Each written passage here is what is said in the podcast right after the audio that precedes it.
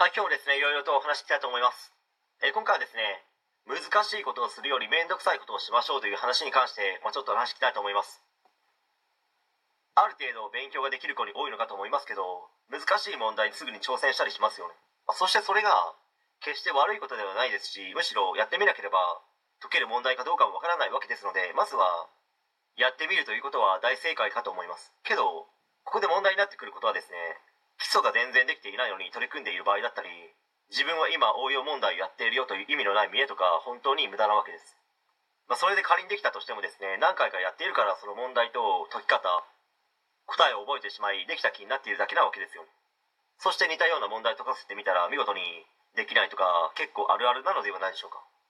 まあそもそもがですねいきなり難しいことをやってもですねできないわけですよね。キーボードを叩くにしてもいきなりタッチタイピングなんて1回2回やっただけでできるようにはならないですし目玉焼きを作りにしてもですね大抵最初は黄身がぐちゃぐちゃになった状態で焼き上がったり焦げつかせたりするのではないでしょうか。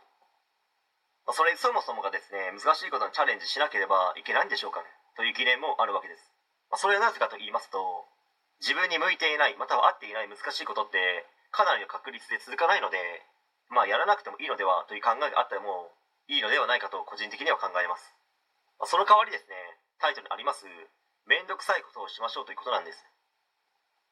まあ、勉強でも基礎を完璧に仕上げるなんてほとんどの人はやらないですよ、まあ、それは基礎をこれだけやったんだからもっと難しい問題に挑戦しようと多くの人がなるのかと思います。それにもう完璧だろうもう覚え尽くしたでしょうという状態で飽きもせずに基礎をひたすらやるなんてめんどくさいですし多くの人がもういいわとなりますよね。けどここが実は運命の別れ際で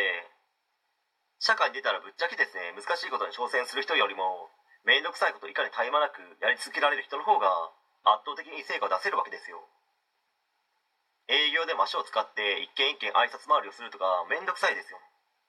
メールでの一斉送信で済ませられたらまあどれだけ楽なのか。でも後者の人なんていっぱいいるわけですし誰でもできてしまうので結局勝つのは前者の方なわけですよね。まあ、受験でもなんだかんだでいかに難しい問題をたくさん解いたかではなくいかにして基礎を完璧にした受験生が勝つ勝負、まあ、それが受験というものなのかと思います。難しい問題ばかりをやっていてもですね受験での難しい問題は一部の人を除いてほとんどの人はですね解けないのではないでしょうかね、まあ、そうなると上からボロボロと落ちてくるわけですよ。けど基礎が完璧の受験生って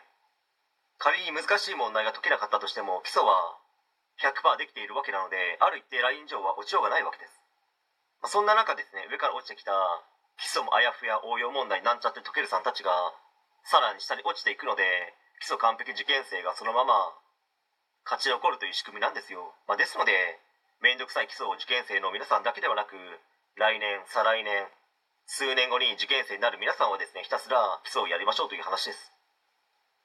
はい、えー今回以上になります。ご視聴ありがとうございました。できましたらチャンネル登録の方よろしくお願いします。